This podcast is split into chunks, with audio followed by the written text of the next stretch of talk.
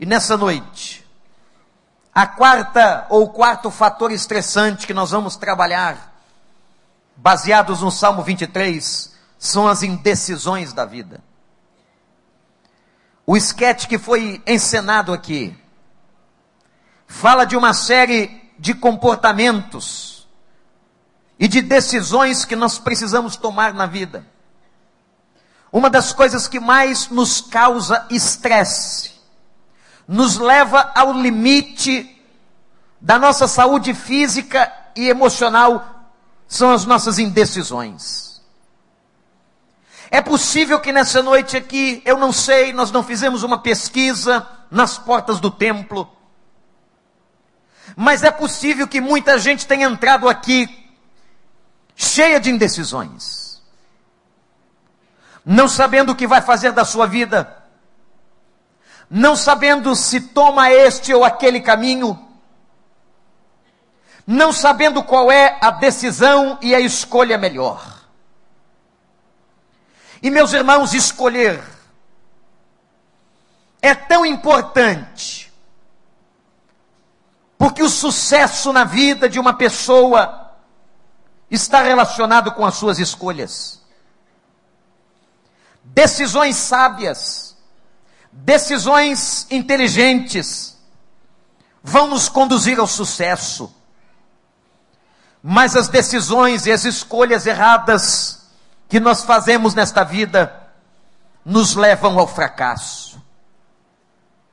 Talvez você esteja hoje vivendo, colhendo uma série de fracassos por escolhas e decisões erradas que você tomou ou que você fez há alguns anos atrás. É impressionante, irmãos e irmãs, como que as nossas decisões tem peso no futuro. Como que as nossas decisões impactam a nossa vida? O que você escolher hoje, a decisão que você tomar hoje, as escolhas que você fizer esta semana vão impactar a sua vida, às vezes por 10, 20, 30 anos. Nós estamos aqui num momento muito sério. Eu encontrei uma pessoa uma pessoa que ouviu o evangelho há muito tempo, tomou uma decisão, foi batizada. Essa pessoa frequentava os bancos das igrejas e um dia chegou aqui. Esta pessoa tomou uma decisão errada. Ela fez uma escolha errada diante daquilo que Deus queria para a sua vida. Eu a encontrei esta semana depois de alguns anos. E foi impressionante, irmãos, que ela fitou os olhos em mim e disse: Pastor, o maior arrependimento da minha vida foi porque eu fiz escolhas erradas e não ouvi a Deus. E Deus usou inúmeras vezes a sua vida do púlpito daquela igreja para me ajudar. Deus me avisou várias vezes. O Espírito Santo usava as suas pregações. E ele abaixou a cabeça. Como se estivesse entrando num profundo pesar. Eu estava sentado no volante do carro, porque o encontrara na rua e fiquei tão triste porque eu sabia que ele havia tomado uma decisão errada. E às vezes, meus irmãos e irmãs, há decisões na vida que nós não podemos mais voltar atrás. Há situações que depois que nós fazemos ou decidimos, não há mais como recuperar. O tempo não volta. E ele terminou aquela conversa dizendo: Ah, se eu pudesse voltar atrás. Por que é que eu não aproveitei aquela oportunidade? Eu perdi a minha família, eu perdi meus filhos, eu perdi tudo aquilo de mais importante que Deus havia me dado, porque eu não fiz escolhas certas. Quantas pessoas hoje à noite temos aqui que estão para tomar decisões muito sérias, que estão ávidas, desejosas, por uma palavra que venha do céu, uma palavra que Deus as fale, que Deus as toque, que Deus as esclareça, as alimente. Porque toda a decisão produz consequências. Mas todo estado de indecisão produz estresse. Eu me lembro, no meu mestrado em psicologia, que eu tinha um professor de alto gabarito. E uma das aulas mais marcantes que fiz com ele, e nunca esqueci o conteúdo, a aula, foi quando ele falava da dissonância cognitiva. A dissonância cognitiva é um aspecto do intelecto e da emoção humana quando você não sabe o que decidir. E você se planta exatamente na indecisão. Você se planta no impasse. E a mente humana, diante de dois caminhos, ela não sabe qual caminho seguir. Você conhece alguém assim? Você conhece alguém que às vezes para tomar uma decisão precisa sempre da opinião do outro? Das coisas mais simples às coisas mais complexas. Com que sapato eu vou hoje? E depois de 30 minutos tentando decidir, ele não consegue. E ele vai pedir ajuda aos universitários em casa. Minha mulher, meu marido, os filhos, o que, que vocês acham? Seja as coisas mais simples ou as coisas mais complexas. Há uma situação mental, cognitiva, intelectiva e emocional chamada dissonância cognitiva. Eu desafio você a depois a pesquisar sobre a matéria. Quando nós estamos e ficamos plantados na indecisão, isso produz doença e enfermidade. E a gente é corroído pela indecisão. Há um texto na Bíblia, capítulo 1 de Tiago, no Novo Testamento, que diz que um homem de mente indecisa produz desequilíbrio.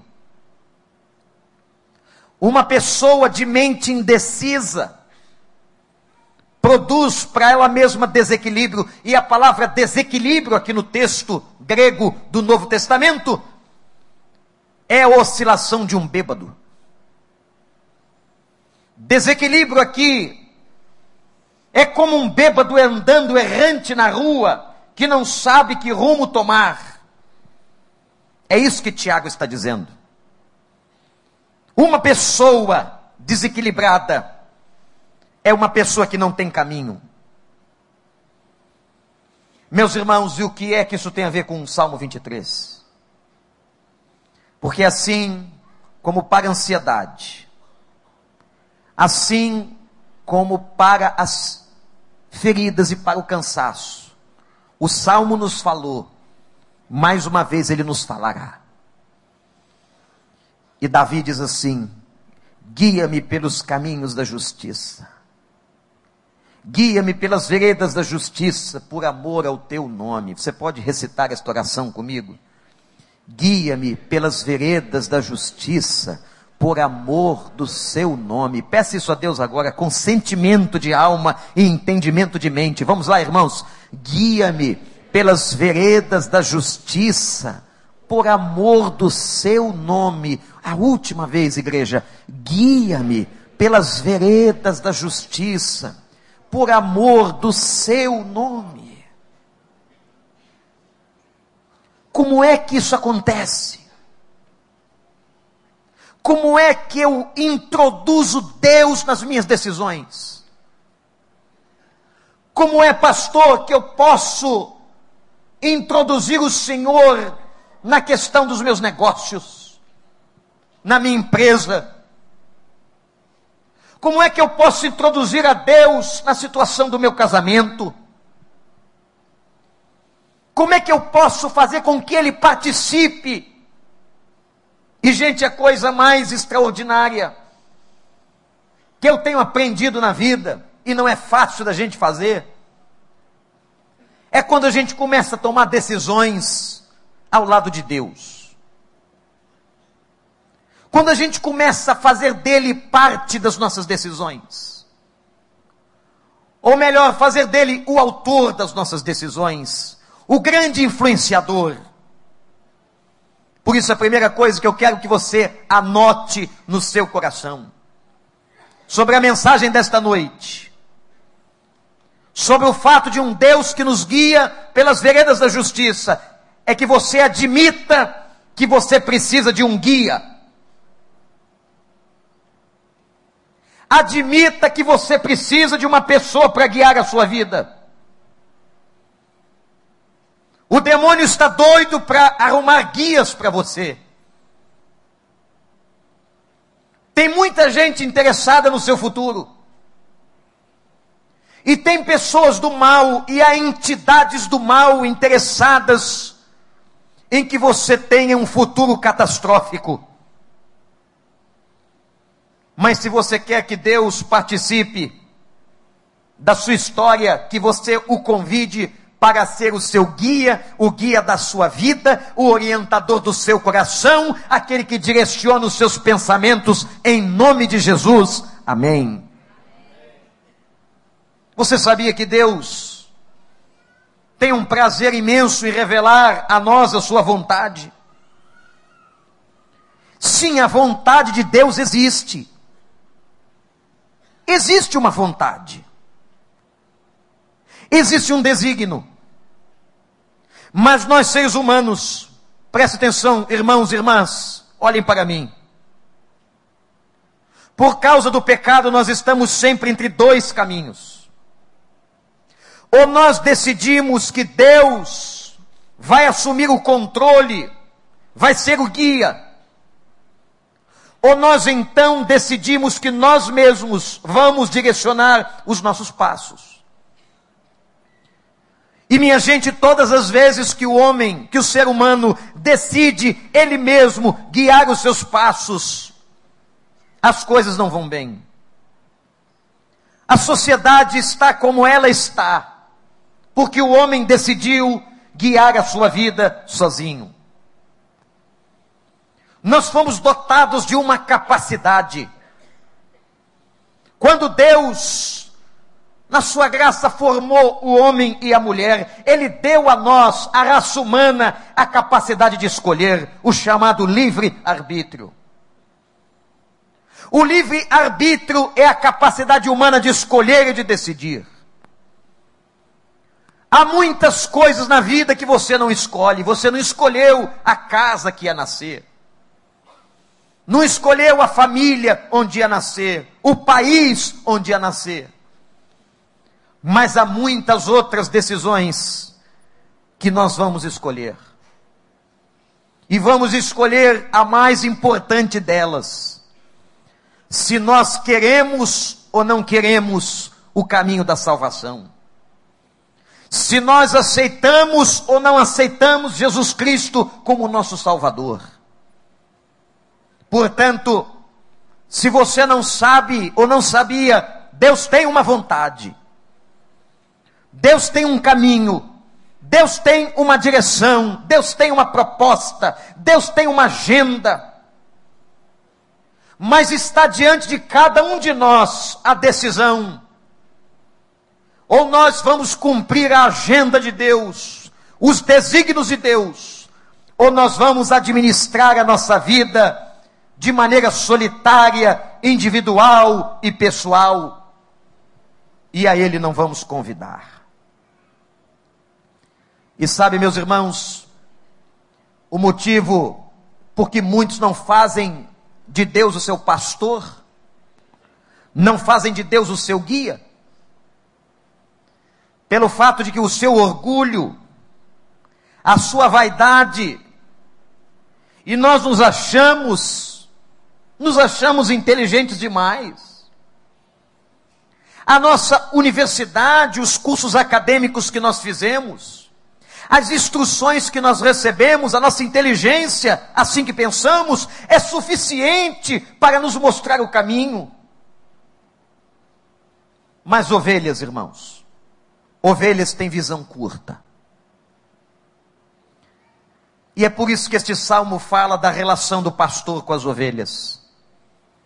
Você sabia que este animal tem problema de visão? A ovelha tem uma espécie de miopia agressiva. É da natureza dela. Para nós entendermos o aparelho visual de uma ovelha, Estamos comparando a deficiência visual da ovelha com a miopia humana. Na verdade, ela não é míope, mas ela é assim, deficitária na sua visão. O que acontece com a ovelha é que a ovelha não vê muito distante. A ovelha não consegue, ela precisa entrar numa trilha e ela vai de cabeça baixa porque ela só está enxergando aquilo que imediatamente está diante dos seus olhos. E foi por isso que Jesus nos comparou com ovelhas. Ah, meus irmãos, todos nós que estamos aqui não sabemos o que está na frente. Todos nós que estamos aqui hoje à noite não sabemos o que vai acontecer na nossa vida daqui a dez minutos. Não sabemos o que vai acontecer daqui a dez dias. Não sabemos o que vai acontecer daqui a dez meses ou daqui a dez anos. É por isso que nós precisamos de um guia espiritual. É por isso que nós precisamos fazer do Senhor o nosso guia, porque você, olhe para mim, guarde no coração, você não tem competência de saber o que vai ser da sua vida daqui há poucos minutos. E o grande autor de Provérbios, capítulo 14, no versículo 12, ele declara: há caminhos, há caminhos que ao homem parecem certo, mas no final conduzem à morte. Guarde isso no coração. Há caminhos que parecem direito, há negócios que parecem bons, há relacionamentos que parecem saudáveis, há escolhas que parecem certas, parecem que são, mas não são, parece que é, mas não é. E no fundo, daquela escolha, daquela situação que nos parece direita, aquilo é laço e caminho de morte. Quantos estão aqui nessa noite que já não entraram numa furada dessas? Que acharam que era um bom caminho, que era um bom trabalho, que era um bom relacionamento, que era uma boa amizade, que era um bom namoro, e entraram em caminho de morte. Meus irmãos, nós precisamos de um guia.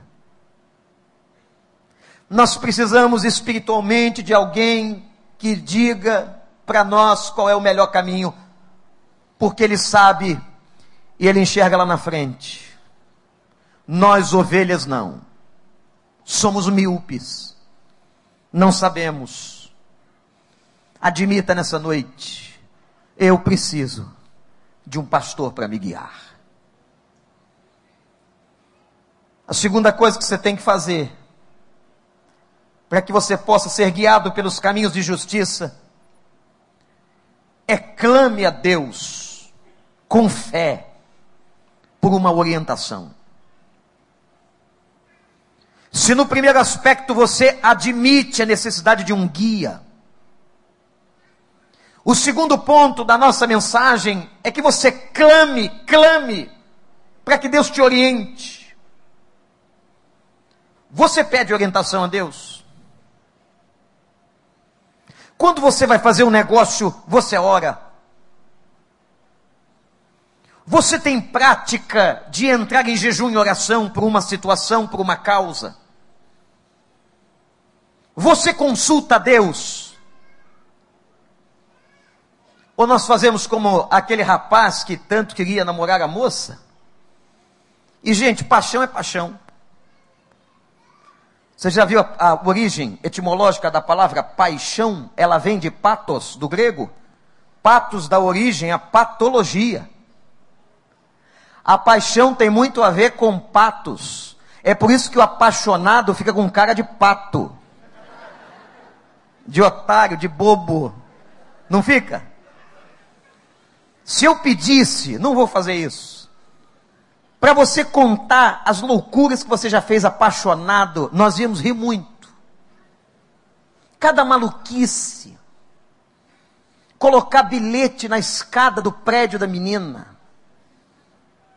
Deixar o nome do casal nos cadeados de Paris. Tem uma ponte em Paris que você pega o nome da sua vítima, você escreve e coloca um cadeado, e todo mundo que tem o nome no cadeado daquela ponte de Paris, aquele relacionamento jamais acaba. Você crê? Graças a Deus. É bobagem. Ou então a turma que vai à Itália, quer ir a Verona porque Verona tem a casa do casal mais famoso do planeta, Romeu e Julieta. Só de falar nesse casal eu chego a lacrimejar. Tal a beleza deste relacionamento. Um dia, um destruidor de sonhos me disse, pastor, o senhor sabe por que, que Romeu e Julieta foram tão felizes? Eu disse, não, por quê? Porque nunca se casaram, pastor. Quando pensaram em se casar, os, do, os dois decidiram morrer. Os Capuletos e aquela outra família que eu esqueci o nome. Hein? A senhora gosta, hein, dona Marta? Italiana, já foi lá. E lá também tem uma casa em que as pessoas escrevem o nome. Então a Marta foi lá e colocou assim, Franquinho. E cola na parede da casa. Todo casal, olhe para mim, preste atenção. Todo casal que tem um nome colocado na parede da casa de Romeu e Julieta nunca brigará. Conversem depois com o Franco e vocês verão. Dois delegados casados. Eu não queria ser vizinho de uma família dessa. Mas me lembra aquele rapaz que aparentemente crente, apaixonado, e disse assim: Olha, eu aprendi lá na igreja, domingo, que a gente tem que orar para namorar. Vamos orar, pedir orientação de Deus. E nós vamos fazer o seguinte: vamos perceber quando Deus nos falar e nos autorizar. Eu oro em casa, você ora em casa. Ele fez a proposta, um rapaz crente, não é? Passou a primeira semana, segunda semana, ele ligou para ela e disse: e Deus disse alguma coisa? Ela disse: não. Passou a terceira semana, quarta semana, quinta semana, ele ligou para ela: Deus disse alguma coisa? Ela disse: não. Passou a sétima semana, ele ligou de novo, agora já muito aflito, e pergunta: Deus te disse alguma coisa? Ela disse: Não. Ele disse: Então está aprovado. Ué, mas como assim? Porque quem cala consente. Se Deus está calado esse tempo todo, é porque Deus aprovou. Vamos partir para o abraço. E certamente é caminho de morte. Gente, nós temos que pedir a Deus orientação. Mas pedir confiando que Ele é um Deus que responde. E pedir a Deus. E aqui está talvez a oração mais difícil de um crente fazer. Presta atenção. É quando você ora e diz assim: Senhor, eu submeto ao Senhor o meu arbítrio e a minha vontade eu coloco a minha vontade em submissão à tua vontade. Foi isso que Jesus fez. Quando naquele momento da sua humanidade, Ele percebeu, enquanto homem, 100% homem, que ele seria crucificado. Ele já tinha visto crucificações. E atenção,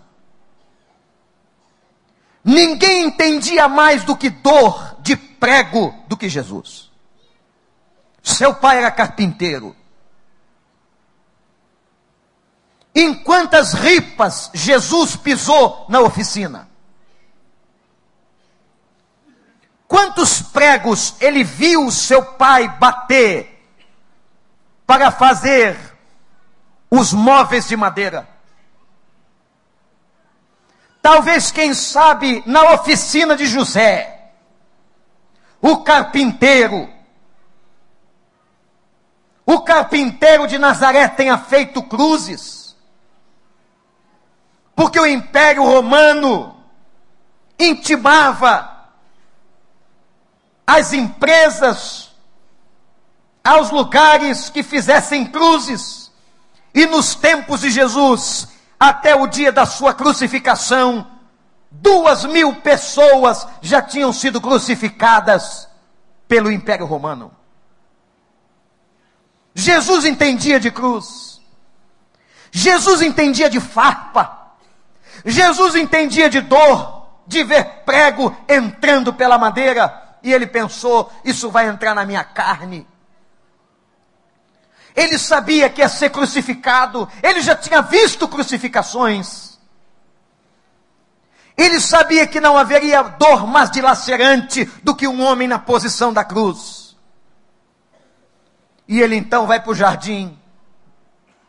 E, gente, ele vai para o jardim. Na sua oração de tanta agonia e de tanta agonia que ocorre um fenômeno no corpo de Jesus. Aliás, fenômeno este citado em alguns livros científicos, em que o clamor de Jesus era tão intenso que ele começa a suar, e ele começa a suar gotas de sangue. E naquele momento que Jesus está suando, em agonia. É um momento na Bíblia que se fala da maior tristeza que Jesus teve. O maior estado de depressão que uma pessoa pode passar. Porque o texto diz que ele sentiu uma agonia tão profunda que era sentimento de morte. Ele agonizou até a morte. Aquele sentimento estava sendo experimentado. E ele então diz assim: Pai, passa de mim esse cálice. Ele era humano, ele era gente, ele era de carne e osso. Ele sabia que os pregos iam entrar no corpo. Ele sabia que ia entrar em asfixia na posição da cruz. Ele sabia que ia ter câimbras. Ele sabia que ia ter distensões musculares terríveis. Ele sabia de toda a dor. Na história da crucificação, houve um homem que o corpo dele resistiu tanto que ele ficou 40 dias pendurado na cruz e só morreu quando os abutres comeram sua carne, ele ainda vivo. Jesus pede, Pai, passa de mim esse cálice. Mas, e aqui vem a submissão. Aquele submete a vontade dele à vontade do Pai. Seja feita o que, igreja? A tua vontade. Pai. Eu estou falando de Jesus, irmãos. Pai, o que eu quero agora, o que eu desejo é que o Senhor passe esse cálice. Não me deixe, mas seja feita a tua vontade. Alguns teólogos acreditam que o cálice ao qual ele se referia não era a morte de cruz, mas era a angústia que estava sentindo. Porque o problema não era a, a morte, mas agora o sofrimento que estava experimentando. Mas que coisa linda! Isto não invalida a verdade de que ele submeteu a, ao Pai, a Deus, a sua vontade. É este o convite para nós. Leva diante de Deus tudo que você vai fazer, tudo que você vai decidir. Aquele negócio, aquele relacionamento diz a ele, pai, me orienta, eu não consigo enxergar dez minutos à frente. Mas, Pai, me guia pela tua vontade, pede isso com fé. E por que, meus irmãos? Por quê? Por que que nós achamos que às vezes que estão envolvidas grandes cifras é porque é de Deus? Quem disse isso para você? Ah, porque abriu uma porta eu vou ganhar muito dinheiro, isso é de Deus. Pode ser caminho de morte. O dinheiro pode ser caminho de morte. O dinheiro, quando não vem de Deus, não é abençoado. Como disse o profeta Ageu do Velho Testamento, é como se você colocasse dinheiro num saco furado, você coloca por cima na sua conta e ele sai por baixo, você não percebe. Como o dinheiro desapareceu. Não pense que porque é dinheiro é de Deus. Não pense que porque é vantagem, humanamente falando, é de Deus. Clame a Deus a sua orientação e peça com fé. E se há uma coisa, gente, que Deus declara que nunca deixará de nos dar, é sabedoria para nos decidir. Para nós decidirmos o que fazer sabedoria para a gente tomar uma decisão. Se há uma coisa que a Bíblia declara que Deus nunca nega, é sabedoria. Peça a Deus, livro de Tiago, que o dará liberalmente a todos, a todos que lhe pedirem. Então peça a Deus, Pai, me dá sabedoria nesse relacionamento, me dá sabedoria nesse negócio, me dá sabedoria nessa decisão. Eu submeto, declare com a sua boca, eu submeto a minha vontade, a tua vontade, Senhor. O que eu quero é isso, o Senhor sabe, o que eu desejo é isso, mas seja feita a tua vontade. Quantas pessoas que Deus avisou, quantas pessoas que podiam ter evitado escolhas erradas, que podiam não ter entrado em caminhos de morte, mas que estão agonizando até hoje, porque não ouviram a Deus e não submeteram a Deus o seu coração.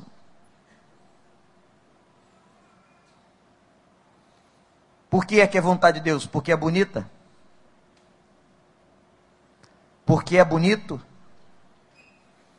Porque é formoso aos olhos?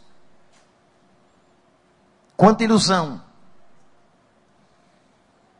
quanto devaneio, quanta mentira. E quando Deus falava com o profeta sobre a escolha de um rei, atenção. O Senhor declara pela boca do profeta que o nosso Deus não vê a aparência, mas vê o coração. Não é Deus, talvez que tenha tomado essa decisão por você. O julgamento de Deus não começa na aparência, mas começa por dentro. Às vezes, gente, a coisa é tão bonita, tão bela por fora, mas o coração é distante do Senhor.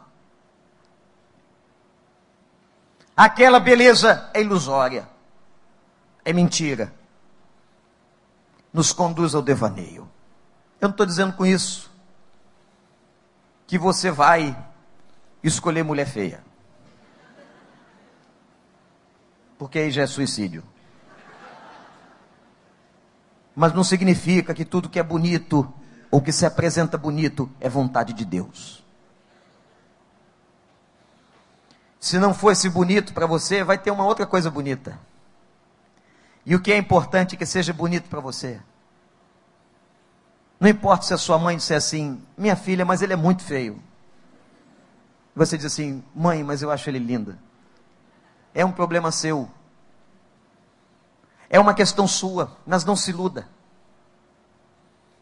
Que muitas vezes o que parece lindo é caminho de morte.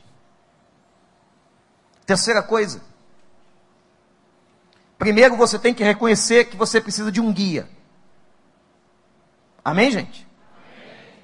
Segundo, você tem que clamar para que esse guia te revele a vontade de Deus. Para que esse Jesus te mostre essa vontade. Terceiro, ouça Deus. Ouça Deus. Não adianta apenas a oração. Não adianta apenas eu clamar, clamar, clamar todos os dias. Eu tenho que ouvi-lo. Eu tenho que experimentar a sua voz. E como é que Deus fala? E aqui está um grande problema. Que muitos crentes não conseguem responder: como é que Deus fala? Eu vou dizer para você como é que Deus fala. Mas muitas vezes, irmãos, tem muita gente que não ouve a Deus porque o receptor está desligado. Se você não tem comunhão com Deus, se você não volta o seu rosto para Ele, se você não tem uma devocional, se você não busca a face do Senhor, como é que ele vai falar? E também como é que ele vai falar se você só fala, fala, fala e não permite que o Espírito te fale? Muitas vezes pessoas estão no canal errado. Sabe, gente? Eu conheço pessoas de boa intenção, mas que estão consultando o diabo. Elas têm boa intenção, elas têm bom coração, são pessoas boas. Mas estão sintonizando o rádio no canal errado. Porque no rádio da vida tem várias frequências. AM, FM, tem muitas frequências. Tem muitas frequências. E você às vezes coloca numa estação, numa sintonia que não é de Deus. Leva essa imagem na tua cabeça. Porque só há uma rádio, só há um caminho que conduz a Ele, é Jesus de Nazaré. Eu sou o caminho, eu sou a verdade, eu sou a vida. E ninguém vem se não for por mim. Não adianta você sintonizar em canal errado. Eu vou sintonizar aqui no canal de São Jorge, de Dona Maria, de seu Antônio, daquele padre, daquele pastor importante. Não, não. Sintonize no canal de Jesus. Veja se você não está ouvindo porque o canal está errado. E às vezes, irmãos, tem uma rádio, tem uma rádio que é nossa. É a rádio que a gente mais gosta. É quando você sintoniza na sua rádio e você ouve o que você quer e o que você gosta. Tem muita gente que pega a Bíblia ou ouve somente aquilo que o seu coração, que a sua mente querem. Tem gente que usa a palavra de Deus para dizer não foi Deus que me falou. Eu já contei que uma vez uma pessoa num atendimento que eu fiquei muito impressionado. Ela disse assim, e era uma questão de relação afetiva. Ela disse, pastor, eu tenho certeza que Deus me disse que aquele homem vai ser meu. E a pessoa compartilhando com o pastor, e eu dizendo, amém, irmã. Se Deus lhe disse isso, Deus te abençoe, Deus é bom. Aliás, até porque a irmã já está passando o tempo, é bom mesmo. Mas eu fui cair na, no, no, erro ou no acerto de perguntar para ela, o erro para ela, mas acerto para Deus, qual é o nome dele. E quando ela disse era um homem casado. E ela disse, Senhor, o Senhor vai me dar. Eu falei, irmã, não vai não. O nome do que você está sentindo é outra coisa, é adultério na Bíblia. O homem não lhe pertence. Você está igual a samaritana que teve maridos e o que ela tinha não era dela. Ela estava perturbada. Isso não te pertence. E ela, irmão, saiu dali. Não aceitou a minha palavra, porque ela tinha certeza que era de Deus. Eu disse: O que você acha, minha irmã? Que Deus vai matar a mulher dele? Porque ele ama mais a você. Deus vai prender os filhos ou fazer desaparecer os filhos. Você acha que Deus faz isso? Você acha que Deus é incoerente? Que Deus é Deus de morte? Ela saiu frustrada. Dois anos depois, ela voltou e disse: Pastor, eu estou destruída. Não só porque aquele relacionamento nunca foi de Deus, mas que eu perdi dois anos da minha vida com pecado no coração. Eu disse, minha irmã, graças a Deus pela sua visão hoje. E graças a Deus porque nós temos um Deus que restaura. Um Deus que perdoa pecados. E um Deus que reconstrói. Ah, quando a gente coloca na rádio, na rádio do coração, do nosso próprio coração, a gente só quer ouvir aquilo que nós queremos aquilo que desejamos. O canal está errado.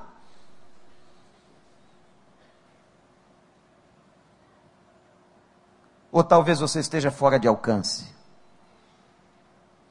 Sabe como é que é um crente fora de alcance? É um crente afastado. Esses crentes que tomaram uma decisão um dia, mas não tem compromisso com Deus, não tem vida com Deus. Essa não é proposta.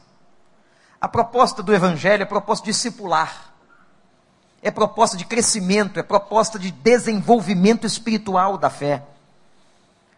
A proposta de vida com Deus é proposta de intimidade crescente. Esse negócio de que você vem na igreja para bater ponto, e no início de ano é uma loucura, está todo mundo fazendo promessa. Tem promessa na igreja católica, tem promessa na macumba, tem promessa no espiritismo, tem promessa aqui, na igreja evangélica. Mas daqui a pouco o cara pega aquelas promessas joga fora, porque ele não resiste em nenhuma delas e não persiste. A proposta de Deus para nós não é uma vida de promessa, é uma vida de transformação, de mudança de Deus agindo, de intimidade. É isso que Deus quer para você. É isso que Deus quer para a tua vida. Mas você se afasta. E você começa, já no, na terceira semana do ano, já não pega mais na Bíblia. Aquele propósito da reunião de oração sete e meia para, não dá mais, você acha uma desculpa. Aí você começa a vir ao culto de 15 em 15 dias. E quando vem, chega às 8 horas, começa às 7 e meia, você chega às 8. Quando está calor, é porque está muito quente. Quando está frio, é porque está muito frio. Quando o horário é normal, é porque está escuro. Quando é horário de verão, é porque está sol. Se você tem casa boa, chega sempre visita. Não é verdade? E às vezes até o diabo manda algumas. Vai lá agora, vai visitar aquele homem lá. Porque eu tenho todo o interesse, todo o interesse de Satanás, para que ele não ouça a palavra. Eu tenho todo o interesse que ele fique onde está, que ele não cresça, que ele não ouça uma resposta. Então eu vou enviar você, meu mensageiro, você vai lá tomar um café domingo às seis e meia. Aí você abre a porta e a sua sogra, a sua tia, a sua prima. Pode ser de Deus ou não. Pay attention. Aí daqui a pouco você não lê mais, você não ora, você não vai à igreja, você não tem compromisso com Deus. Aí você vai se desconectando, vai ficando fora de ar. Vai saindo e Deus quer falar contigo, você não escuta. Você não dá brecha, você não abre a palavra, você não vai num culto público, você não se tranca no seu quarto, você não faz uma oração, ou às vezes se faz, só você fala. Que coisa chata. Quando a gente só fala com alguém e a pessoa não diz nada. E a gente não dá oportunidade. Deus quer falar com você. Mas para Deus falar com você, você tem que chegar perto. Você tem que buscar, e a Bíblia diz assim: Buscai-me, e me achareis, se me buscarem de todo o coração. Você quer ouvir a Deus? Busque a Deus. Você está precisando de uma resposta de Deus? Busque a Deus. Não basta apenas você ficar falando, você tem que ouvi-lo. E eu volto àquela pergunta: como é que Deus fala? Primeira maneira que ele fala é através dessa carta. A Bíblia é uma carta de amor de Deus para nós. Tudo que você precisa está aqui. Sabe qual é o problema do cristianismo hoje, no Brasil? São crentes inócuos, que vivem pulando de igreja em igreja. Crentes sem doutrina, sem conhecimento da Bíblia, que erram por não conhecer as Escrituras. São crentes que vivem por aí buscando as revelações se Deus quiser te revelar alguma coisa, Ele te revela. E vão buscando as revelações nos profetas e profetisas das esquinas. E vão atrás e correndo atrás. Eu quero dizer uma coisa para você, não sei nem qual é a tua igreja. Não sei se a tua igreja é aqui. Mas olha para mim, igreja boa. Igreja boa é a igreja que prega a palavra de Deus. Igreja boa, igreja em que o profeta não prega dele, mas prega do alto. Igreja boa é a igreja que ao invés de dar entretenimento para você, vai dar substância, vai dar alimento, vai dar palavra, e você vai passar da porta glorificando a Deus, porque Deus falou contigo. Isso é que é igreja boa. Não importa quem seja o pastor, quem seja o profeta, quem esteja lá, quem vai cantar ou quem não vai cantar. Igreja boa é a igreja que tem palavra de Deus. Música boa é música que sai da palavra de Deus. Cantor bom, pastor bom, é gente que vive a palavra de Deus. É gente que não tem do que se envergonhar, mas maneja bem a palavra da verdade. É isso que você tem que buscar para você. Eu não estou nem dizendo para você ficar aqui, não. Eu gostaria muito, mas se você quer um outro lugar, procure um lugar de Deus. Meus irmãos, cada hotel da Barra da Tijuca tem uma igreja evangélica. Quando eu cheguei aqui há 25 anos atrás, ninguém queria vir para cá porque Deus não mandava, não é? Como é que Deus vai mandar alguém, um pastor, um profeta, para um lugar que não tem água, não tem luz, não tem calçamento na rua? E quando eu cheguei aqui para pastorear num barraco, eu me lembro que era um barraco de madeira arrumado. O pessoal da minha ex-igreja, onde eu era pastor, veio junto para o dia da minha posse. E trouxeram um ônibus. Era tanta gente que não cabia na capela. Era uma capela pequena. Era uma, uma capela de madeira que davam 140 pessoas. Em cima de um monte de areia. E uma pessoa de oração me chamou no canto e disse assim: Pastor, o senhor tem certeza? Deus falou mesmo contigo? Eu disse: Falou. O senhor não está ficando doido? Eu disse: ainda não. Pode ser que um dia eu fique, mas pastor, o senhor trocou a nossa igreja para pastorear nesse barraco. Foi assim que eu ouvi. O senhor trocou a nossa igreja para pastorear no barraco. Eu disse, minha querida, se a vontade de Deus está no barraco, é ali que a gente é feliz.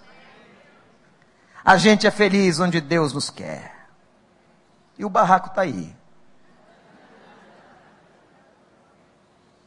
Ninguém queria vir. Missionário chamado, sentia chamado para todo lado, mas para cá. Era um lugar de magia, de misticismo tremendo. Hoje não é mais, talvez. Eu me lembro que tinha uma vizinha na casa dos fundos, pessoa de quem compramos o terreno alguns anos depois.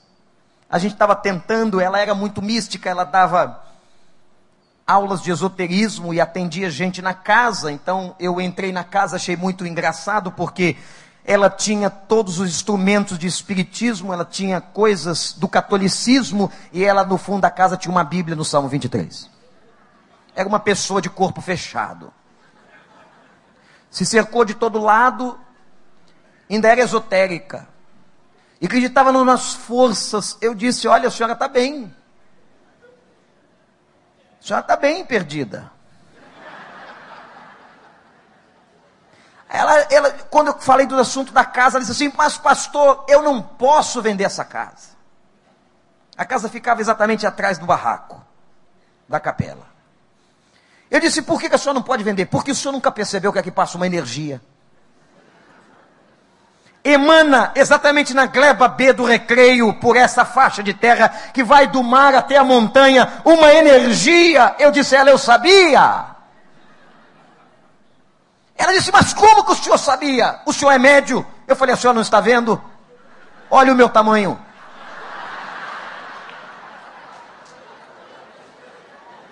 Existe o pequenininho, o médio e o grandão.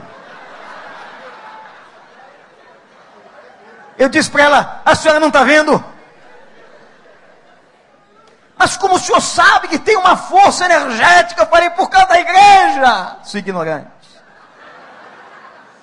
É o clamor pelo poder de Deus, pela graça de Deus, é o louvor do povo de Deus. É isso que faz a energia. E a senhora acaba sendo abençoada porque está nos fundos. Vai vender a casa ou não vai? Ela disse não.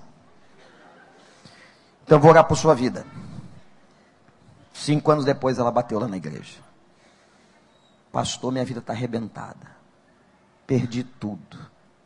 Eu falei os orixás e os, as guias, os livros, os, os santos, as, cadê? Pastor, eu perdi tudo. Perdi meu casamento, perdi minha saúde. Eu não posso mais ficar com essa casa. Eu disse a ela: Olha, não orei para a senhora ter a vida destruída. Mas orei para Jesus mostrar a luz. E talvez seja nesse sofrimento que Jesus vai mostrar a luz. Seja na dor. Eu nunca mais vi aquela senhora.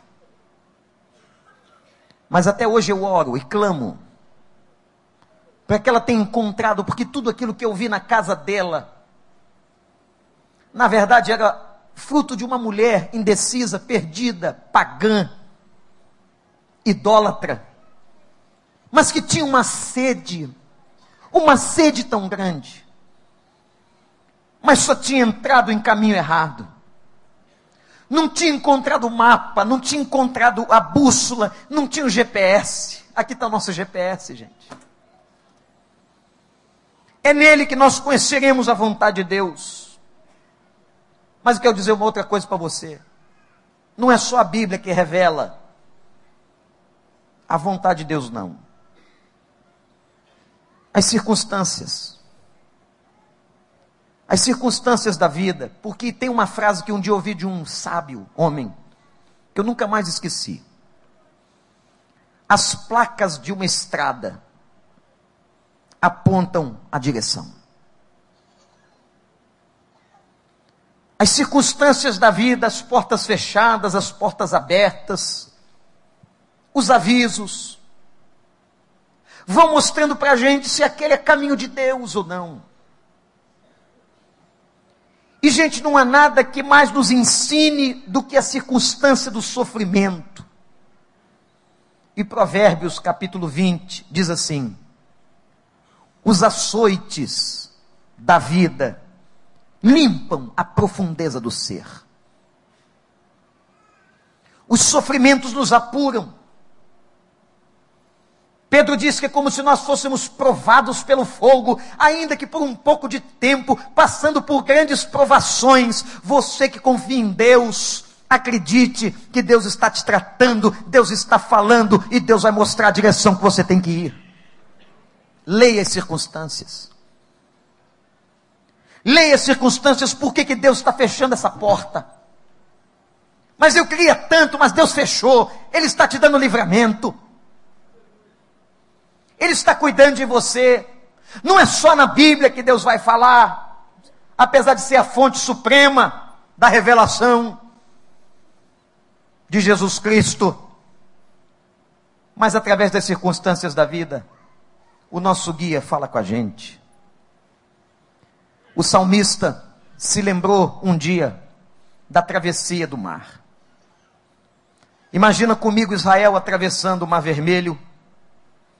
O Salmo 77 diz assim: A tua vereda passou pelo mar, o teu caminho passou por águas poderosas, ninguém viu as tuas pegadas.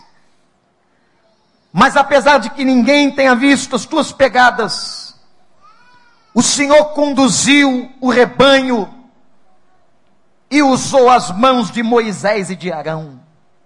Ah, gente, sabe o que o texto está dizendo aqui para nós hoje à noite? Que pode ser que você não esteja vendo, que você não esteja entendendo, que você não esteja percebendo, mas Deus está te conduzindo no meio do mar, fazendo os teus pés passarem enxutos e te protegendo.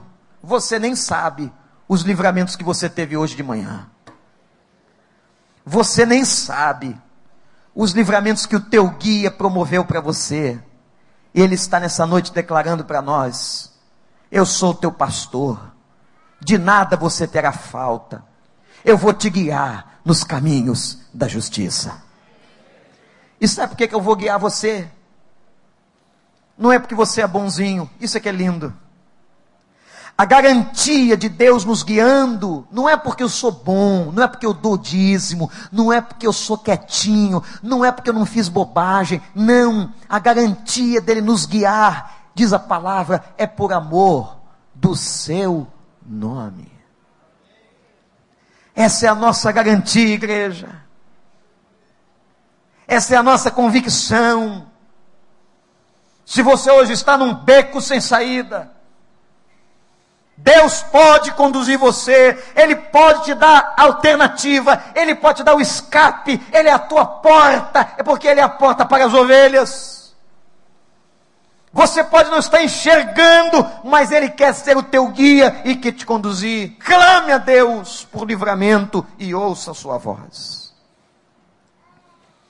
E a palavra declara, e com isso eu vou concluir, que o caminho do justo o caminho de um homem justo é como a luz da alvorada, que brilha cada vez mais. O caminho de uma pessoa de Deus não é um caminho confuso. O caminho de uma pessoa de Deus não é cheio de trevas. O caminho de uma pessoa de Deus não é cheio de indecisões. O caminho de uma pessoa de Deus é caminho de luz. É como a alvorada que vai brilhando até se tornar dia perfeito. Não viva nas indecisões que provocam estresse. Mas clame a Deus e diga assim: Pai, seja o guia da minha vida. Não viva cheio dessas indecisões, mas pede a Ele orientação. E pede a Ele, Pai, me conduz no caminho da justiça. Que caminho você está seguindo? Que estrada você está andando? Vamos abaixar as nossas cabeças e vamos orar. O assunto dessa noite é tão sério. Que pode ser que tenha gente aqui hoje que o Espírito Santo revelou assim: você está andando em caminho de morte. Eu não te quero nesse caminho. O Espírito Santo pode estar dizendo para você: não é esse relacionamento, não. Não é esse contrato que você vai assinar, não. Eu queria que você agora deixasse diante de Deus todas as tuas indecisões. Que você suplicasse a Deus, Pai, me ajuda a tomar a decisão certa. Que você ouvisse o Espírito e o vento do Espírito. Que você escutasse. Que o Espírito Santo está soprando nessa noite poupando que você sofra amanhã, dizendo para você: deixa Jesus guiar, deixa. E nessa hora, em nome de Jesus, eu quero fazer um convite a você que me ouve, que ouviu essa palavra. Você que nunca entregou a sua vida ao guia Jesus e você quer entregar hoje. Você que está perdido, você que está indeciso, você que está sem orientação, você que precisa tomar uma decisão, você vai dizer para ele, Pai, eu quero declarar que Jesus vai ser o meu pastor, o meu guia. Você quer isso para a sua vida? Quem gostaria de declarar isso agora ao Senhor de coração? Eu quero orar por você. Levante a sua mão agora, dizendo: Eu quero, pastor. Eu quero Jesus como meu guia. Levante bem alta sua mão. Graças a Deus, graças a Deus. Abençoe esta família. Graças a Deus, graças a Deus, graças a Deus, graças a Deus, graças a Deus, graças a Deus. Diga, eu quero Jesus como o único guia da minha vida. Eu renuncio agora qualquer outra orientação e eu só quero a orientação de Jesus. Levante a sua mão, eu vou estar orando por você. Deus abençoe. Graças a Deus. Ô gente, que hora séria. Eu queria que você submetesse a tua vontade à vontade dele. Você dissesse assim: Pai, seja feita a tua vontade na minha vida. Tu sabes o que eu quero, mas eu submeto a minha vontade à tua. Igreja, estende as mãos sobre essas pessoas. A Bíblia nos ensina a orarmos com imposição de mãos. Se você é crente, estende a mão. Ó oh Deus, nós te agradecemos esta noite maravilhosa do Salmo 23. Agradecemos a tua palavra, Senhor onde nós estamos sendo lembrados pelo Teu Espírito que o Senhor é o nosso pastor, que o Senhor controla toda a nossa ansiedade, que o Senhor nos conduz aos pastos verdejantes e às águas tranquilas. Nós aprendemos hoje de manhã que o Senhor refrigera a alma do ferido. E agora, Deus, Agora, Senhor, nós suplicamos que tu sejas o nosso guia. Ó oh, Pai, quantas pessoas indecisas aqui nessa noite, não sabendo o que fazer, não sabendo que caminho seguir, mas elas estão agora submetendo a tua vontade ao Senhor. Aquelas que vieram aqui à frente, estão dizendo com esse gesto: seja feita a tua vontade. Toma conta, Senhor. Nós destronamos, nós destronamos da vida delas qualquer entidade maligna. Que Jesus Cristo seja Senhor desses corações. Nós destronamos neste momento o eu de cada um. E que Jesus Cristo assuma o controle das vidas dessas pessoas.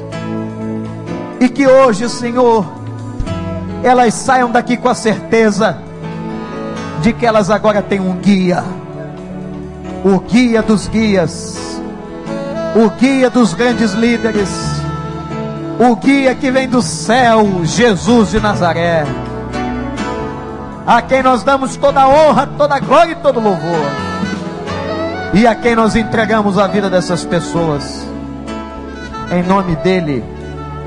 Amém.